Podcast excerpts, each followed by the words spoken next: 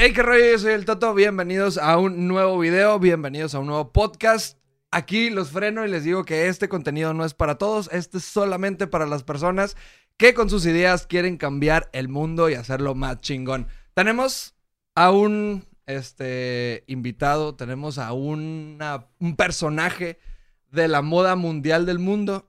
tenemos a Eddie Corp, ¿cómo estás? Hola, muy bien. ¿Y tú cómo estás aquí? Risa y risa. Risa y risa. Este, dame en dos minutos tu back. O sea, ¿quién es Eddie? Bueno, pues yo soy Eddie Corp, soy diseñador de modas. Eh, prácticamente me he dedicado a la industria desde hace 10 años. A, a radico aquí en Tijuana y en otras ciudades del país, a, como Guadalajara, Ciudad de México. También estoy en Los Ángeles y ahorita nos estamos abriendo puertas en París. Y prácticamente pues me he dedicado a todo lo que es la industria de la belleza. He trabajado para diferentes alfombras rojas en Cannes, en China, en Rusia. Eh, en Venecia también he estado para diferentes revistas como Vogue, Harper's Bazaar, Vanidades y entre otras, ¿no? Que pues realmente son como revistas bastante importantes en la industria de la moda pues a nivel internacional, ¿no? Y tratamos, bueno, he tratado de levantar el, nombre de México en alto porque realmente es una industria donde no hay muchos mexicanos. Eh, y pues prácticamente pues me dedico a vestir celebridades y a clientes en general y eso he hecho durante 10 años. Demonios. Entonces, ¿has estado en todas esas revistas? ¿Alguna vez has estado en las revistas de Vinovelas? No, afortunadamente. Pero este sí me ha tocado trabajar en producciones donde el trabajo final aparece, pero no mi nombre. Ok. ok. Sí, saliste en TV Novelas, no, no, no. Que te quedemos en el podcast. Este, podemos ahorrar. No, no es cierto. Oye, este. Dices que. ¿Te puedo decir cuántos años tienes? 26. 26 años, 10 años trabajando en esto. Sí. ¿Por qué te topaste con este rollo? O sea, de que no, no ibas caminando y dices, sí, yo quiero hacer esto. Bueno, en realidad fue una cosa muy loca, este, porque pues desde niño miraba revistas, miraba todo esto, pero no entendía realmente. Pues yo miraba un artículo de papel y pues me llamaba la atención. Pero en el 2014, yo tenía 11 años, y vi un video de YouTube y pues me apareció algo, ya sabes, como aparece hoy en día, pues es como aparecen los feeds desde siempre. Me salió un desfile de modas em, de una marca, no sé si puedo mencionar. marca. Dale, dale, dale. Ah, de Christian Dior. Y Sí, nos el- patrocina. Ah, tranquilo. Este, todos vestimos Dior hoy. Ah. Este. y ah, pues me fue tanto el impacto que tuvo en mí ese video de, de ver como que, que, que era eso que yo estaba viendo, ¿no? Entonces comencé a investigar de qué se trataba, de qué era desde, desde chico. Y me di cuenta que me quería dedicar a, a ser diseñador.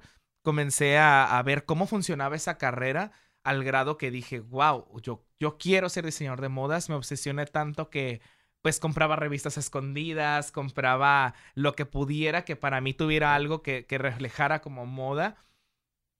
Este, y, y comencé así a adentrarme a conocer cómo funcionaba y poco a poco yo agarraba hojas, me la pasaba dibujando eh, bosquejos, diseños, vestidos, lo que sea, este, al grado que pues poco a poco fui entendiendo este mundo y a los 17 años se me presenta mi primera oportunidad para, para presentar y pues de ahí no he parado, ¿no? ¿En dónde fue tu primera, tu primera oportunidad? Este, la primera vez que presenté, que fue en el 2010, fue en el CETIS Universidad. Ajá. Este, vimos un anuncio, mi mamá, en, en Facebook de, para presentar diseños y pues yo sin saber nada, solo te digo, sabía dibujar y hacer cositas con papel, pues acepté la oportunidad y justo ahí había un cazatalentos, Ajá. este, él vio mi trabajo y pues de repente él me dijo, ¿sabes qué? Vente, hacemos un, un desfile con tu ropa, este, y, y pues vamos a ver qué sigue, ¿no? Presento de que, digamos, un viernes y al domingo él ya me tenía yo presentando de nuevo, pero ya con modelos y todo, porque para mi primera vez, pues yo les hablé a mis amigas de la escuela. A, a las Eh, feas. pues no feas, pero, este, pero realmente fueron las mejores que yo pude ver en, ese entonces, ¿no? Fue lo mejorcito del chiquero donde estaba. no. No, no, no. Un saludo a todos. No, no, no. Este, y pues para eso comienzo a, a adentrarme en esto y todo. Y de ahí, pues, no he parado hasta, hasta hoy. Ok, tu primer... eh, ¿Cuál fue el primer vestido o la primer prenda, lo, lo que diseñaste que te dejó un ingreso? Que, que- que dijiste, ah, que esto ya es billete, ya por favor gané dos pesos. Pues en el 2011, porque te estoy hablando que eso fue en el 2010 lo- cuando Ajá. empecé como a, a adentrarme. En el 2011 se me acercó una chica justo que modelaba para mí y me dijo, ¿sabes qué? Va a ser mi graduación, quiero que tú me hagas un vestido, ¿no? Pues ¿cuánto me cobras? Y yo, no, pues N cantidad, ¿no? Ajá. Claro, yo todo inexperto, yo todo sin saber nada de nada. Este, pues fue mi primer vestido y de ahí prácticamente em, me acuerdo que mi mamá me decía, ¿cómo te estás arriesgando a hacerle algo a alguien ajeno, no? Y yo así como de, pues no lo sé, pero vamos a intentarlo. Y la verdad creo que siempre como que me he adentrado a... La verdad siempre me meto en problemas yo solo. Pero estos problemas me han ayudado mucho a entender todo. Y pues de ahí comencé, o sea, a hacer un vestido, luego otro, pero pues al fin, al principio pues no sabía ni siquiera cuánto podía costar Ok. eh, la producción de algo y pues a- salía perdiendo mil veces, ¿no? O sea, realmente si te contara como todo lo que hay detrás de, que yo pudiera hacer vestidos, pues era un lío total, ¿no? O sea, pero este siempre salía con la mía y pues ya era así como de, yeah, lo logré. ¿Te gustó el primer video? El primer video, hoy nada más. El Eh. primer vestido que hiciste. Pues lo he visto a veces en fotos y digo, la idea era muy, muy buena, pero no sabía ejecutarlo, honestamente. La manera en la que yo aprendí a hacer vestidos fue con un maniquí que una, una persona me regaló y yo poniendo la tela encima y cosiendo lo que yo alfileraba, ¿sabes? Entonces, realmente tenía una noción de cómo debía hacerlo, pero pues si yo lo veo ahora, me lo perdono porque sé que tenía 17 años, ¿sabes? Ok. ¿Y cuánto lo- se puede decir cuánto lo cobraste? Ay, no. Ah. pues le cobré mil pesos. Pero pues para, para mí ahorita es como de ni siquiera la tela cuesta eso, ¿sabes? O sea, Ok. Eso es lo que le pasa a todos los emprendedores. sí, totalmente. gente que hace foto, que hace video, le regala el trabajo Sí, al y que- inicio. Y, y que es algo triste porque nunca sabes pues cómo, cómo empezar. Y también nadie viene y te dice, ah, pues cobra tanto porque Sí, eso man. cuesta tanto, ¿sabes? Está jodido. Total. Por eso el Guachiringas está haciendo esto totalmente gratis porque está haciendo sus, pi- sus pininos. Este, ok. Me dijiste que eh, has trabajado un chorro. En el 2000, el año pasado, fuiste, anduviste allá de vacaciones, turisteando por allá. Sí. ¿Qué anduviste haciendo en París? Bueno, eh, en París estuve... Comiendo prispas. Que- cabe mencionar que acabo de conocerlas. Gracias por patrocinarnos. ah, traídas desde París. Desde Ah. París. Bueno, este. ah, el año pasado nuestro enfoque fue principalmente eh, París. Eh, estuvimos invitados a la Semana de la Moda en París y presentamos nuestra colección Primavera-Verano 2020. Y pues prácticamente fui a hacer eso, fui a, a fotografiar mi nueva colección, a hacer editoriales, a hacer campañas. Y pues prácticamente fue como que todo este rollo, estar en Fashion Week, socializar, dar a conocer la marca, porque pues prácticamente fue mi debut ahora sí en el mundo de la moda real, ¿no? Los chidos. Eh, pues sí, ah, que, que realmente fue súper loco porque te encuentras a todo tipo de celebridades, tanto en la calle como en el evento, en el mismo restaurante en el que estás. Y es súper loco porque ah, una vez un amigo me dijo, wow, es que vas a ir a París en Fashion Week y toda la gente de este medio va a estar en la misma ciudad donde tú vas a estar parado, ¿no? Entonces, ah, pues este año me tocó vivirlo más de cerca, ya había ido anteriormente, eh, pero nunca me había tocado como que esta manera tan radical de sentirme como que con esas personas, ¿no? Y sí, fue una locura, pero mm, me quedé sin palabras. Ah. Oye, este. ¿Cuál. ¿Cómo llegaste? O sea, ¿cómo se llega? Yo, yo Toto diseñador. ¿Cómo llego allá, güey? O sea, ¿cómo llego a un Fashion Week? Pues mira, la verdad, no por ser pesimista, es... la verdad es muy difícil. Ah, yo te puedo decir que afortunadamente y pues gracias al trabajo he construido un currículum bastante fuerte porque mi enfoque principal siempre ha sido sacar mi marca de, de mi entorno y la verdad creo que mi, mi portafolio y mi currículum me ha ayudado bastante como a, a- a que sea mi carta de presentación ante el mundo, ¿no? Y también que siempre he tenido un enfoque de que mi marca tenga una calidad que no nada más se vea como local o, o en mi país. Entonces, sí he tenido la fortuna de que cuando la gente lo ve, no cree ni siquiera que es un trabajo que se hace en México. Ok. Este, cosa que para mí pues es buena también porque me gusta demostrar que en México hacemos calidad que puede competir en cualquier lugar del mundo. Pero este, principalmente creo que ah, este trabajo es de contactos, es de también de bastante dinero, donde tienes que, que buscar las oportunidades aquí. Es un trabajo donde realmente si tú no estás al día eres desechable. O- Ok. o- entonces sí tienes que estar constantemente picando piedra. Yo todos los días mando cartas, busco contactos, busco literal aprender otros idiomas para poderme contactar con gente que trabaja en esta industria y poderme sentir como más cercano con la gente porque la gente se siente feliz cuando habla su idioma, ¿no? Entonces, este, yo lo que recomiendo es que primero construyan un, un portafolio y un currículum que tenga bastante peso y que tenga cosas que totalmente puedan ser buenas para, para la imagen que estás construyendo, ¿no? También... Aquí te freno un poquito y te voy a estar Sí, interrumpiendo claro, porque claro, me van a surgir No, no te muchas preocupes. dudas. No, dale, tú dale. Este, ¿cómo sabes? O sea, ¿cómo te das cuenta que lo que estás haciendo, o sea, puede tener un peso bueno, peso, o sea, si es bueno, es malo? O sea, ¿cómo te das cuenta tú de eso? Uy. Pregunta difícil. No, pues mira, la verdad, y hoy en la actualidad hay muchas herramientas que te ayudan a saber, este, cómo estar a la tendencia, a la vanguardia, pero también eh, tienes que ver y ser metiche, ¿no? Una vez una persona me dijo, ve y sé metiche en todas partes. Tienes que ir a las tiendas, aunque te miren feo, agarrar la ropa, medírtela, voltearla, ver cómo está hecha, qué calidad está hecha.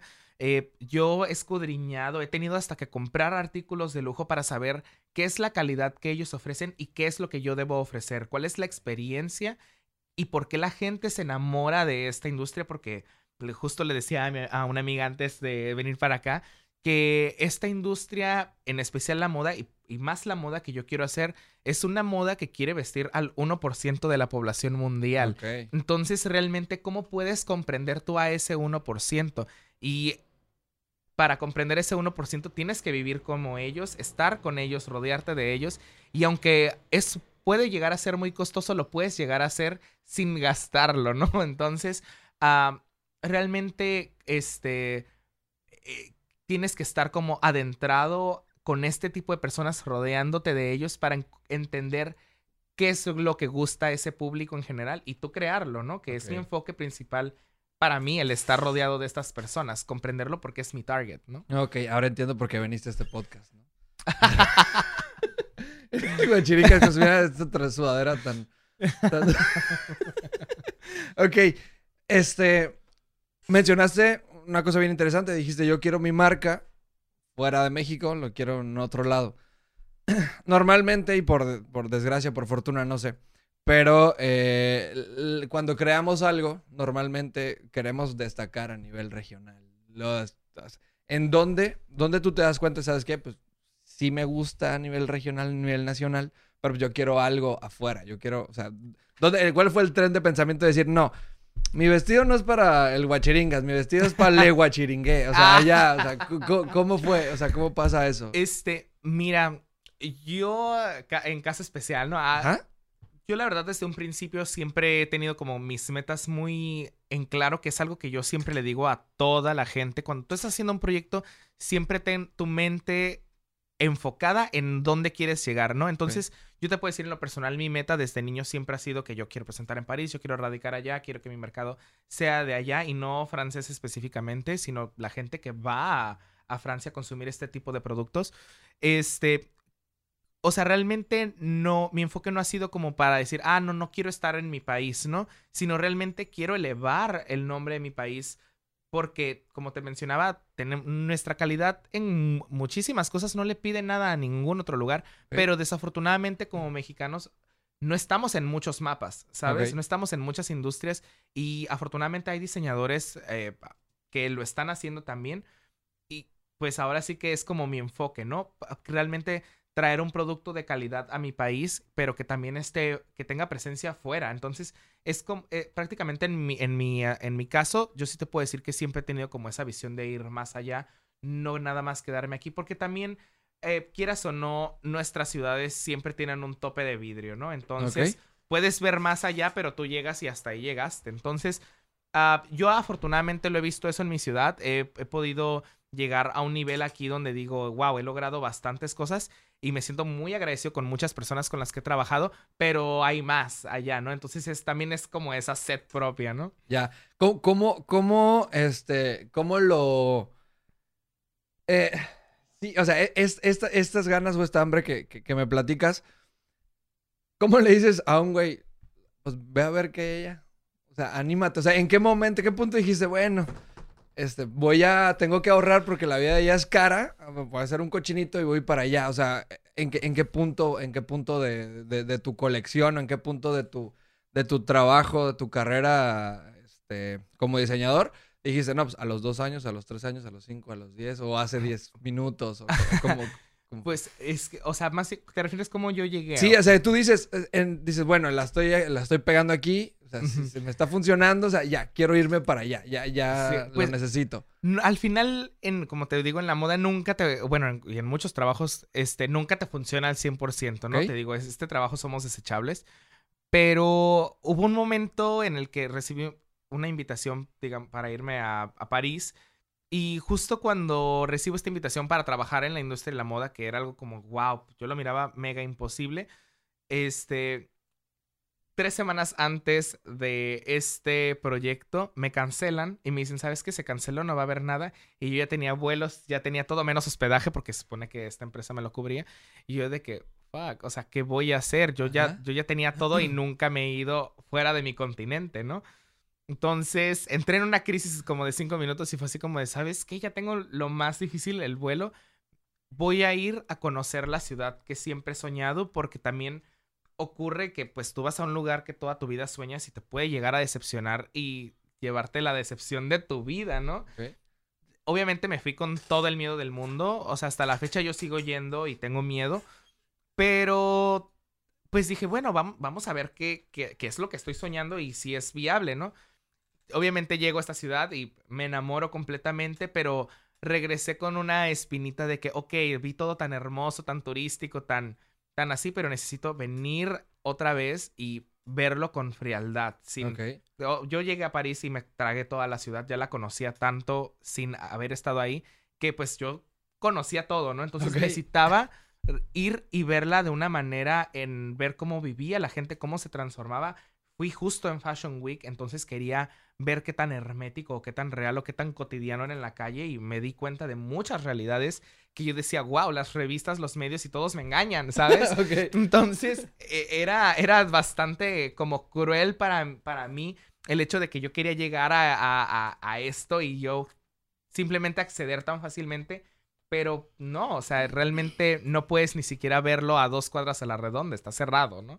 Entonces, al final dije, ok, voy a, voy a inmiscuirme, ¿no? O sea, voy a meterme y pues así poco a poco me metí tanto en la cabeza, yo te puedo decir pues la que fui en el 2018, este, fui justo a Fashion Week y todo y yo he aprendido francés desde chico. Entonces dije, voy a hablar con todo el mundo, sea el mesero, sea el costurero, sea todo el mundo. Y de verdad, créeme que por abrir la boca me he topado personas geniales. Y de repente yo ya estaba entrando a los talleres de Christian Dior, estaba entrando a los talleres de Givenchy, estaba entrando a eh, desfiles de Scaparelli, colecciones privadas de Gucci, este, que en ese entonces presentó en París porque son de Milán. Este, y me quedé como impactado de ver cómo realmente el hablar, te digo, este idioma, hablar con la gente me metió ahí, pero me di cuenta de muchas cosas y decreté, dije, yo voy a presentar para ver qué, qué viene, ¿no? Que es una cosa extremadamente dura, pero pues se dio, ¿no? Te digo, obviamente picando, conociendo y así ha sido poco a poco. Oye, ¿cuánto cuesta un curso de esos? Curso, ¿cómo curso? Oh, perdón. perdón, no, sí, sí, dijiste en taller, perdón. Oh, Perdón, no, perdón me- ah, no, no era un, ta- no era un taller como, como un taller de que Ajá. tomé clases, sino de que entré a sus talleres donde Ah, ellos trabajan y todo. Ah, ya te Sí, sí, va. Oye, pensé que era como un. como eh, un tutorial. workshop o algo así. No, no, no, era, realmente era como entrar a, al lugar donde ellos Donde ellos laboran, que es demasiado hermético, porque obviamente, pues ahí ellos tienen todo lo que trabajan, tienen Ok. todas sus, sus colecciones antes de que nadie las vea, ¿no? Entonces, pues sí está difícil entrar ahí. Ok, ok. Oye, hablando de este. ¿Cuál ha sido? Yo por morboso, es por No, morboso, tú- tú puro morbo. Ah, O sea, ¿cuál ha sido? No sé si se puede decir. O sea, ¿cuál eh, eh, la artista con la que te ha gustado como más trabajar, no sé, o la famosa, el famoso, o el, el que tú dices, bueno, algún día tú de morro dijiste, yo quiero trabajar con alguien así o con alguien de por allá, y que ahorita lo hayas cumplido gracias a, a tu, tu chamba, güey. Uy, este. Pues mira, he tenido la fortuna que artistas muy, muy famosas este, han visto mi ropa. Algunas han querido comprar y por X o Y situación no les queda. Este, porque pues estás hablando que, que hacemos ropa pues para prototipos de desfiles editoriales. Entonces, los puntos donde nosotros estamos mm, realmente es para mostrar nuestro trabajo y que el cliente pida como, ah, ¿sabes que quiero ese? Pero a mi medida porque hacemos custom made. Eh, pero sí se han acercado artistas que digo, oh, wow, no lo puedo creer, ¿no? O sea, se nos ha acercado, ¿los menciono? Ah, Sí, dale. pues, se nos ha acercado Lana del Rey, Lady. Gaga, Salia Banks, este, artistas pues así en, en infinidad he- hemos vestido, también artistas en New York, la verdad, mm, pues sí ha sido una locura, pero eh, es un mundo que te digo, yo también apenas estoy entendiéndolo porque realmente eh, es demasiado hermético, ¿no? Entonces Ok. sí hay artistas que, que, por ejemplo, me tocó vestir a Nile DiMarco y fue así como, wow, o sea, para mí fue como, no lo puedo creer, ¿no?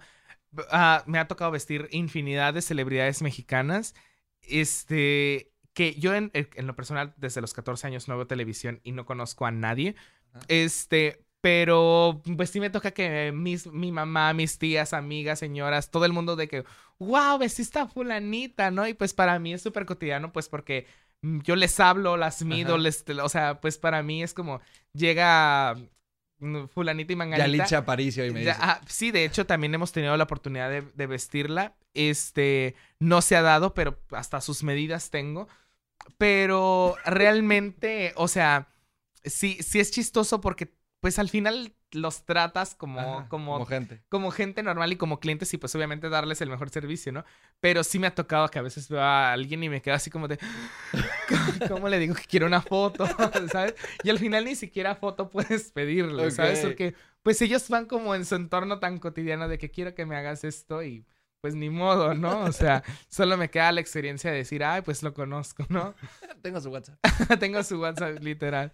Oye, este, ¿cómo ves la, la escena eh, de diseñadores eh, a nivel regional? Entonces, no sé si es un tema, pero, o sea, ¿cómo, cómo, o sea, crees que, crees que, crees que puede existir, eh, bueno, no, no, los jóvenes o no sé cómo se maneje, o sea, que hay un brinco chido.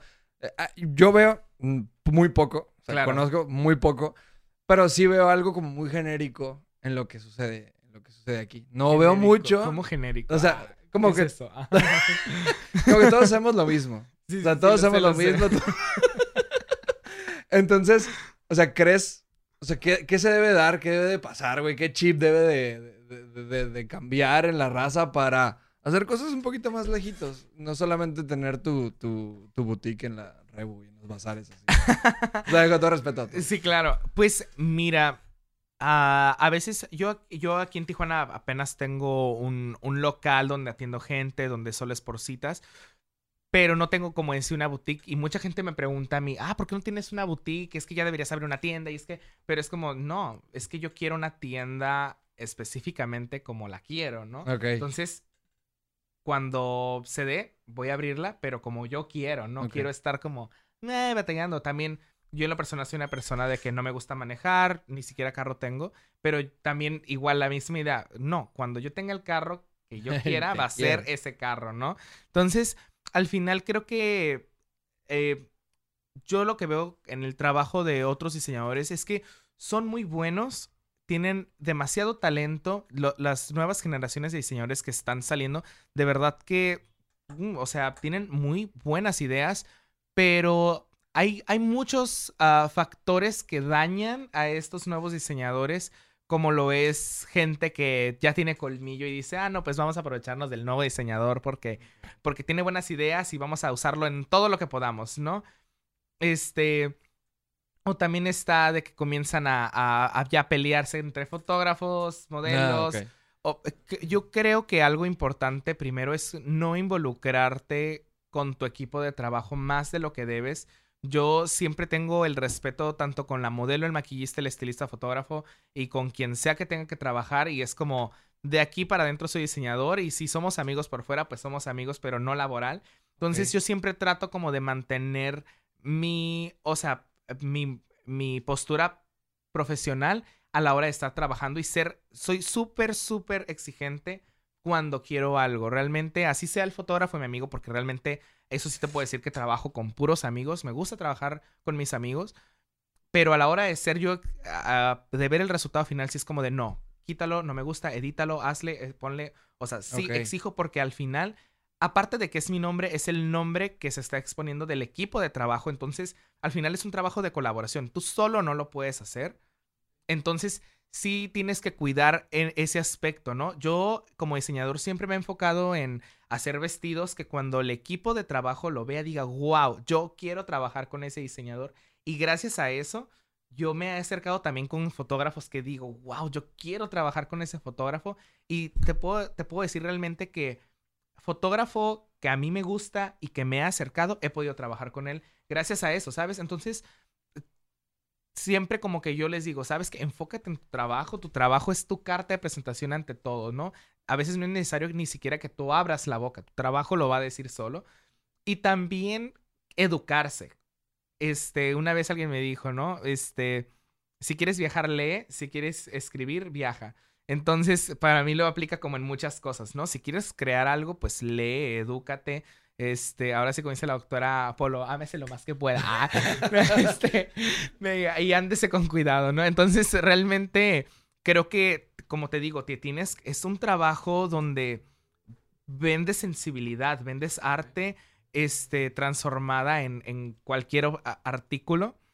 Este, y al final, este al, final, pues es, esto, ¿no? Creo que tienen que, que, estar enfocados realmente en su trabajo y tratar de explotarlo y confiar 100% en lo que tú haces. Yo te puedo decir en lo personal que miles de personas siempre me han dicho, oh, ¿por qué no diseñas para Tijuana? Oh, ¿por qué no haces ropa para la gente de aquí? Oh, es que tus diseños no combinan con el estilo de vida. Y yo, bueno, es que este estilo de vida a mí no me gusta. Yo quiero el estilo de vida de allá.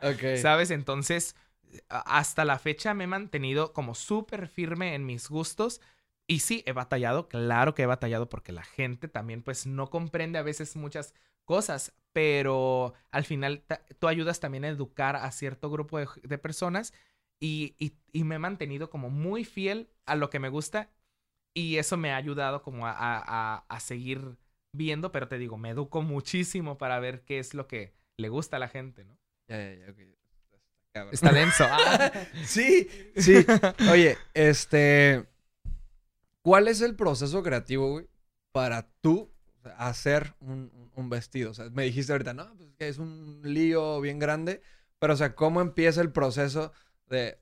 ¿Te surge la idea o primero es la modelo o, cómo? No, tengo ni idea de cómo puede hacer, pero el, del 1 al 10, o sea, ¿cómo serían, o sea, en pasos, qué es lo primero que, ¿Qué pasa en tu cabeza? Sí, pues em, son. Uy, ah, tengo diferentes procesos. Ajá. Este. Y bueno, el, siempre me ha pasado como de dos, ¿no? uno es a veces estoy en busca de un material, busco el material y pues eh, con el material que encuentro me imagino a lo mejor, ah, digo, ah, este material me gusta para esto. Obviamente. ¿Material estamos hablando de, la tela. Ajá, de la tela. Este, sí. este, pero es que telas puede ser como, ah, telas. La compro. parisina, ¿no? Ah. Voy a ir a la parisina. Ok, Sí, ok. sí, sí, sí. Este, realmente eh, veo la tela, este, y digo, ah, me gusta esta tela para esto, para, para el otro, este corte o así. Obviamente tienes que tener un conocimiento previo de para que te funcione el textil, ¿no? Este, y mm, a veces es que para mí es lo que yo me he encontrado un poco más complejo en, en mi ciudad. Este, que yo digo, oh, se me antoja hacer esta pieza con esto, con el otro, que tenga estas cualidades. Pero para yo encontrar el material, ahí es donde encuentro el problema. Obviamente, ya a estas alturas de mi trabajo, pues tengo mis proveedores, tengo todo. Entonces, si yo quiero la tela rosa con manchas verdes, pues yo la encuentro porque la encuentro, ¿no? La mando a fabricar. Pero este, em- empiezo de ahí. ah, te digo, está este lado donde veo mi materia prima y creo a partir de ella, o creo totalmente desde cero en una hoja. Me gusta bocetar tradicionalmente con colores y lápices. Este, y de ahí, pues, buscar, ¿no? Eh, te puedo decir, por ejemplo, para mi colección de París, ah, estaba en un aeropuerto por allá, en una ciudad exótica. ah, este, ¿Dónde, dónde, dónde? eh, por allá. Ah, este, no, estaba en, estaba en Tulum y Ok. estaba para volar a Ciudad de México. Y de repente, pum, se me ocurrió un boceto y dije, esto quiero presentar para París. Boceté y todo, pero dije, bueno, ¿y ¿cómo lo voy a hacer si yo sé Ok. que estos materiales acá no hay, no? Terminé buscando proveedores, encontré mis fabricantes en la India, eh, terminaron bordando preciosas las piezas, este, pero a partir de mi idea busqué todas las posibilidades, tuve que buscar encajes franceses teñidos a mano para buscar el, el color exacto que estaba buscando. Obviamente ya te metes en números de colores y todo este tipo de cosas, pero, o sea, ya empieza como todo este proceso de conseguir tu materia prima y mientras lo encontramos, nosotros creamos en el taller, pues el patronaje, toda la estructura de la pieza y eso. Y pues ya que llega, pues vas ensamblando y hasta que de repente ves el boceto y ves el, el- la pieza final y dices, wow, es la pieza que estaba buscando, ¿no? Ok, ok. Eh, Y para encontrar, o sea, ¿tú ya tienes tu, como tu, tu portafolio de modelos o los buscas allá o cómo? Ah, pues mira, por ejemplo, aquí en México eh, a mí- eh, me gusta mucho la, la hora de seleccionar modelos porque para mí la verdad es como comprar Barbies. Este, o sea, es súper chistoso a lo mejor, pero es muy real. O sea, tú... ah, aquí no se trata directamente con las modelos. Tú tienes que acercarte a la agencia y la agencia te dice, ¿sabes qué? Nosotros tenemos a todas estas modelos o modelos. Este, y pues tú dices, ¿sabes qué? Pues yo estoy buscando tal perfil. Obviamente son muchas cuestiones también, te digo, es todo súper ro- rollo, ¿no? Pero, o sea, tienes que ver qué modelos están en la ciudad, qué modelos están disponibles, cuáles, qué modelos son más cotizadas, porque también, dependiendo del portafolio de la modelo, es muchísimo más cotizada. Este, y de ahí, pues te digo, tú escoges la cantidad de modelos que necesitas, que tengan cierto perfil. Hay modelos nuevas, modelos viejas, modelos, o sea, no viejas de que, de que sean grandes, sino de que, Abuelitas. de que ya tienen pues carrera. Este, entonces, pues ahí tú escoges las modelos y tú vas buscando el perfil, ¿no? Entonces, este, sí es un poco complejo porque las agencias también, como te digo, todo el mundo aquí busca quién eres, qué portafolio tienes y pues tienes que darle como a la agencia de que, mira, yo soy fulanito y pues he trabajado con manganito y sutanito y, y pues necesito una modelo, ¿no? Porque al literal, si tú no eres alguien que tenga eso, la agencia ni te responde o te dice así como de, ah, son chorrocientos mil, ah. ¿sabes? Entonces, eh, prácticamente es como que así, nos, así escogemos nosotros a las modelos. ¿Te han tratado diferente ahora que llegaste de, de, de- por aquellos lares? Mira, la verdad que he tenido una buena respuesta de mi país a- hacia mi persona como diseñador. Creo que la gente ah, ve mi trabajo de una manera mucho más respetuosa. Afortunadamente, la gente que se dedica a esto aquí en la región, pues sí, ya como que ve mi trabajo y dice, oh, wow, estuvo en París, ¿no? Porque Ajá. pues realmente es una capital de la moda. Y, pero también me he dado cuenta que hay gente que como que se ha ta- también tratado de ilustrar en esto y sí ha sido loco. He, he dado muchísimas entrevistas, he aparecido muchísimo en medios. Eh, aparecí de verdad que eso se me hizo súper loco en medios en Japón, en Ámsterdam, en Ciudad de México, en Estados Unidos, Nueva York, bla, bla, bla.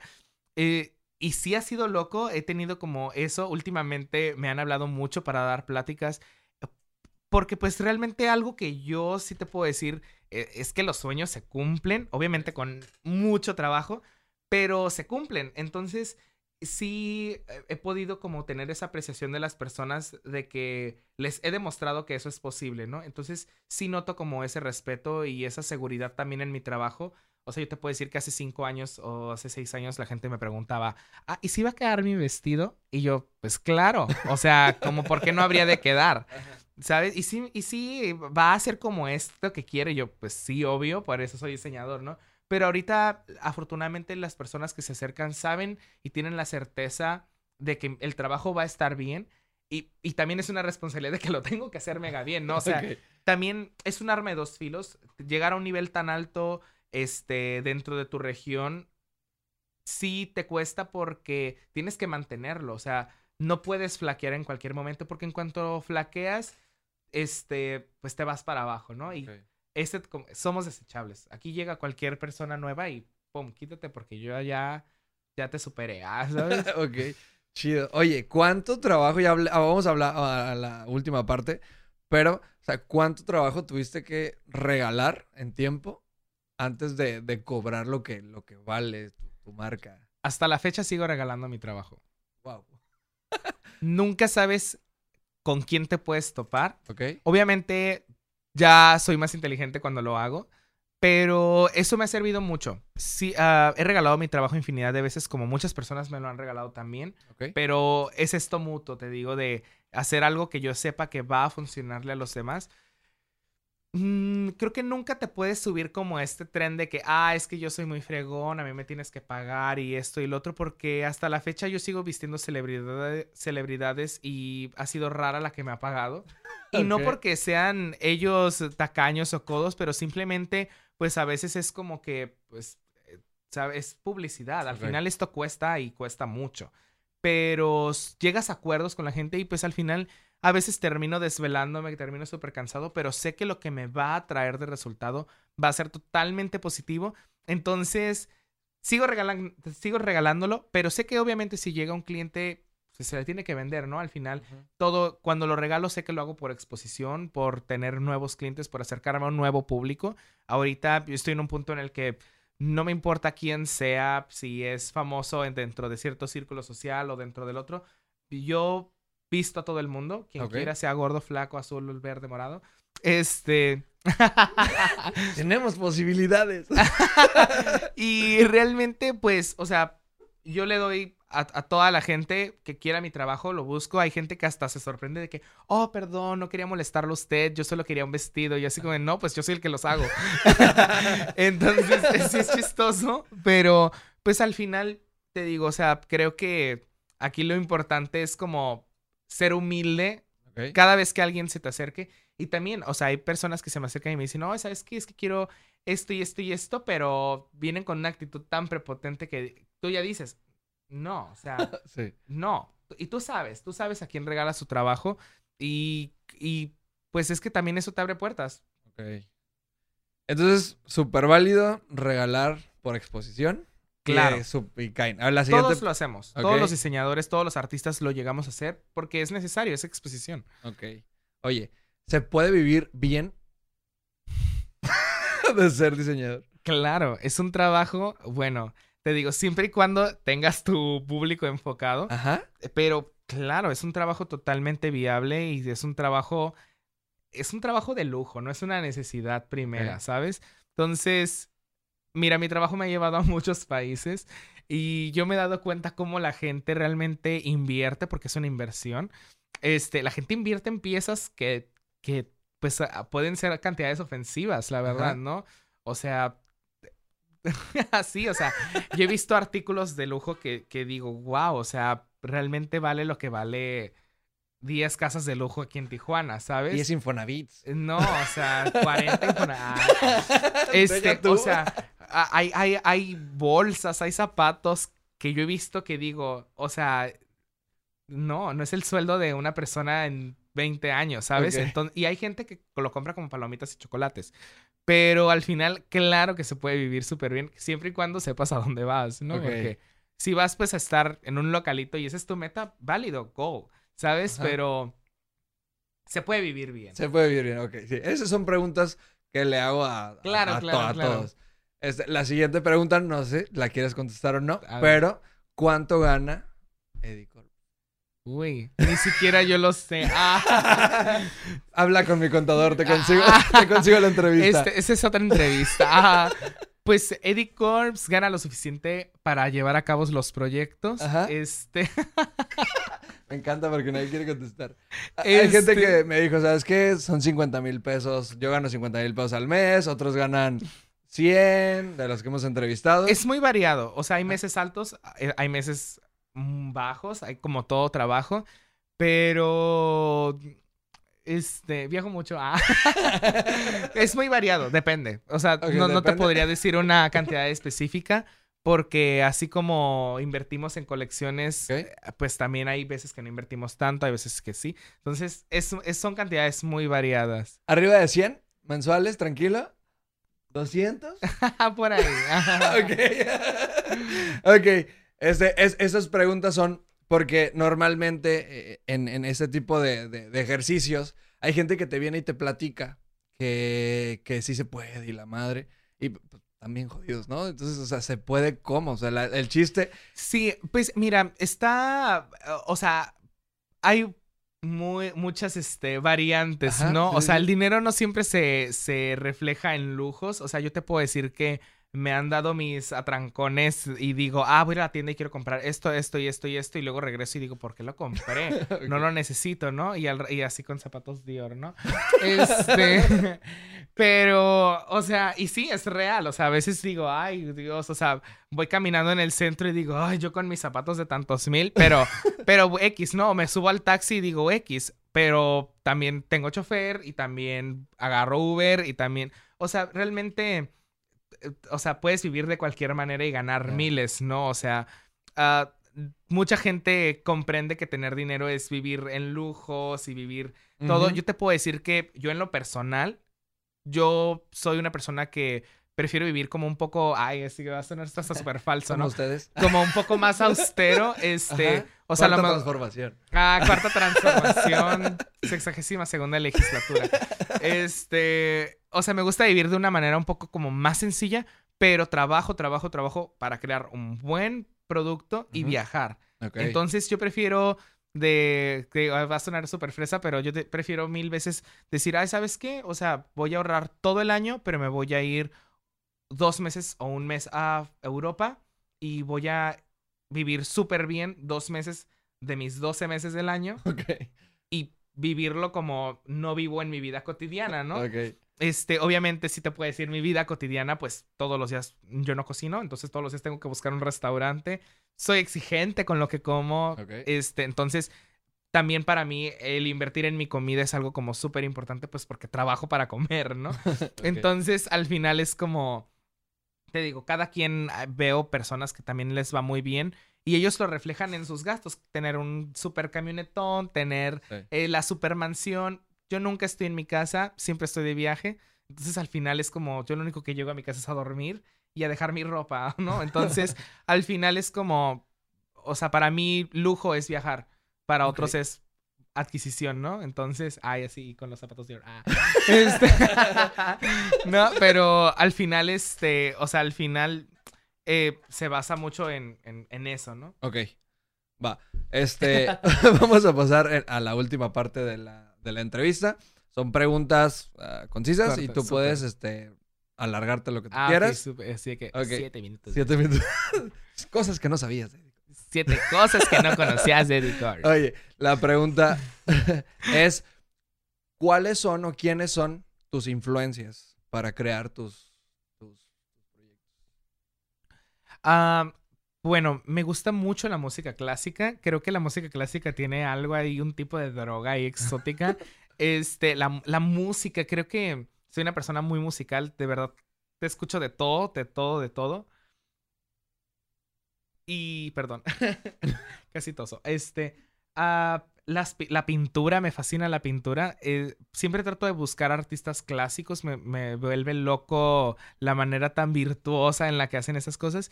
Y así más contemporáneos, pues diseñadores que con los que he crecido desde niño, John Galliano, Alexander McQueen, Valentino, este, eh, Karl Lagerfeld, que son diseñadores pues que he visto desde, desde que yo empecé a, a investigar del mundo de la moda y me inspira el hecho como, como lo que han logrado y los imperios que son ahora. Es como que, oh, yo digo, yo, yo tengo que estar ahí algún día, me tengo que morir y mi nombre tiene que seguir sonando, ¿no? Ok, siguiente pregunta. Si tú le pudieras dar, este, si tú le pudieras dar un top 5, top Ajá. 5 a las personas que van iniciando en, en este rollo, o sea, ¿cuál sería? O sea, un top 5 de cómo se debe, cinco pasos de cómo Cinco se debe. pasos exacto, para ser diseñador. para ser diseñador, ajá, y triunfar en el Número mundo de uno. la moda. Ay, siete misterios de la moda. Este. Y pues, uno, tener una meta muy fija. ¿Ok? E- Eso es importantísimo, tener una meta, porque sin ella es como, ok, puedes ir derecho y el camino es derecho, pero pues va a caer en un acantilado, ¿no? Eh, yo te puedo decir que mi meta es muy fija, pero el, cami- el camino va derecho, pero es en subida y bajada, subida y bajada, ¿no? Y a veces hay que brincar, pero es recto. Veo a gente que va en, en un laberinto y pues no sabe ni a dónde va, ¿no? Ok. Entonces, este, uno, tener una meta muy fija, tanto personal como laboral. O sea, a dónde vas tú como persona y a dónde va el proyecto que tienes. No, y eso aplica en todo. Este. Dos, ah, número dos. este, Das. ah, creo que. ah, pues confiar en, en lo que te gusta, obviamente ilustrándote, saber porque pues no nos podemos encerrar en nuestra propia idea de que, oh sí, lo que a mí me gusta es bueno. Tienes que tener advice de otras personas, tienes que tener retroalimentación porque pues no podemos vivir en una burbuja de que, oh, lo que yo hago es súper, este, revolucionario y no, tienes que saber qué está pasando afuera y hasta sueno chistoso escucharme diciendo esto porque me lo han dicho tantas veces y yo así como de, ah, no me interesa. Pero, pero realmente es muy cierto, o sea, tienes que ver qué está pasando afuera y entender al mundo. Este, tres, calidad. Ok. La calidad es importante en todo lo que haces porque al final todos queremos dinero y tienes que venderlo y la gente quiere calidad. Ok. Entonces, sea barato, sea caro el artículo, qui- quieres que sea de calidad. Entonces, calidad al 100%.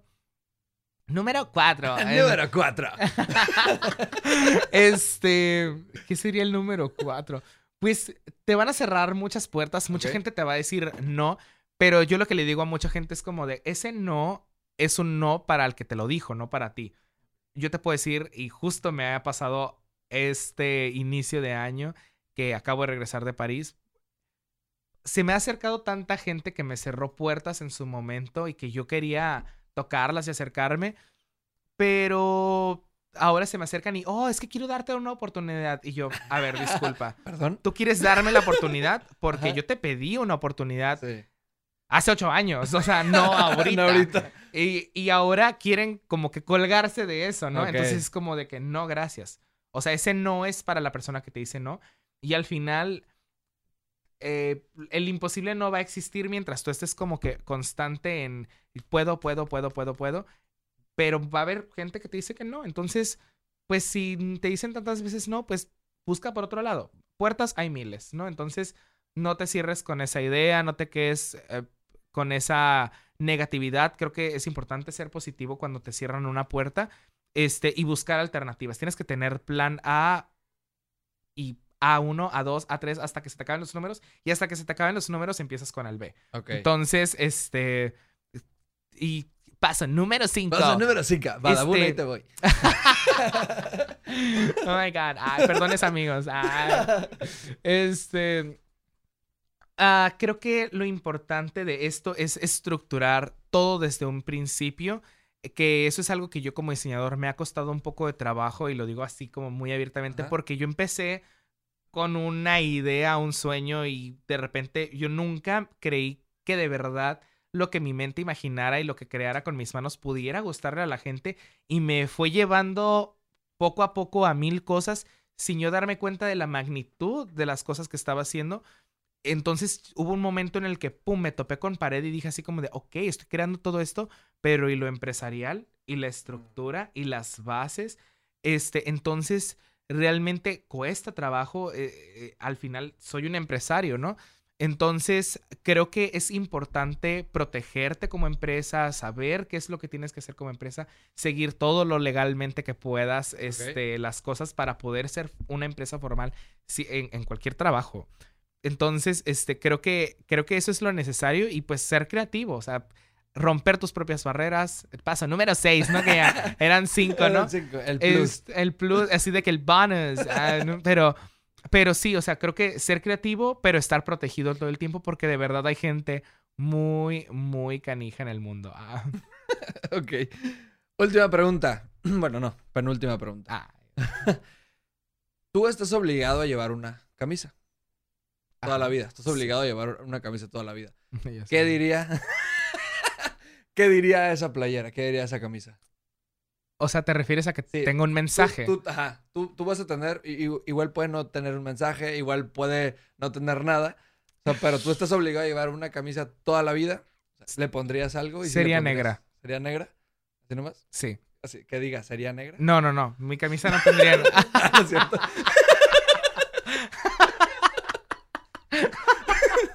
sería, o sea, la camisa sería negra. La camisa sería negra, no, de- no diría nada, la verdad. Ok, ok, chido. Y- Ay, Yo pensé que dije, "Oh, me va a preguntar por qué. Ah. No, no, no, no. No, sería negra. Ok, este, última, última pregunta. este, ¿a quién admiras, Una persona, dos personas, en todo el mundo mundial, quien sea, o sea, ¿a quién admiras y por qué? Uy, ay, ay. Y así que, ah. Y a la madre. Ah, sí, güey. Y que sea nadie. Ah, A mí, no. Ah, a ese bueno, del espejo. Admiro a, admiro, a- admiro a muchas personas y es que, es que desafortunadamente son personas que ni siquiera conozco, ¿sabes? Este, bueno, te puedo decir que admi- así como diseñador, admiro mucho a un diseñador que se llama John Galliano. Este, él era diseñador de Christian Dior, empezó siendo realmente nadie, estudiaba estudiaba la carrera, lo descubrieron, subió a la cúspide, a la cúspide y un video que alguien le grabó lo llevó a la ruina, este, porque estaba borracho y todo, y ahora tardó como cinco años en volver a salir a la luz y volvió con otra marca que lo contrató con su prestigio por los suelos, su propia marca se la compraron, le quitaron su nombre. Entonces, al final, él volvió con otra marca siendo director creativo y hasta la fecha, el, diseñador John Galeano sigue sorprendiendo a la gente, sigue impactando, sigue siendo innovador, con otra línea totalmente distinta a la que la gente lo conocía, pero al final, eh, él ya está grande, tiene, no sé, como 65 años, pero al final yo veo que persiste y persiste y persiste y sigue haciendo su trabajo igual de increíble como el primer día en el que él empezó su sueño como ser diseñador. Y también admiro como, como que siempre ha sido fiel a lo que le gusta porque he visto, te digo, he visto su trabajo desde que yo empecé este, a adentrarme a este mundo y veo realmente cómo se es fiel a sí mismo y yo puedo ver un maquillaje, un peinado, un vestido de él sin ni siquiera decir su nombre y reconozco que es él porque es fiel a él mismo, ¿no? Y también ad- ad- admiro mucho a Karl Lagerfeld que falleció en febrero del año pasado. Este, que pues falleció creo que como a los 86 años, pero él siempre dijo, yo voy a trabajar hasta el día que me muera. Y literal, trabajó hasta el último día, empezó a, también a los 17 años, vivía en, en Alemania, en un pueblito donde pues no había nada. Él se, se tuvo que ir a París porque su sueño era irse a París y le fue súper bien, trabajó para grandes marcas al grado de que pues terminó siendo diseñador de Chanel y se murió siéndolo, ¿no?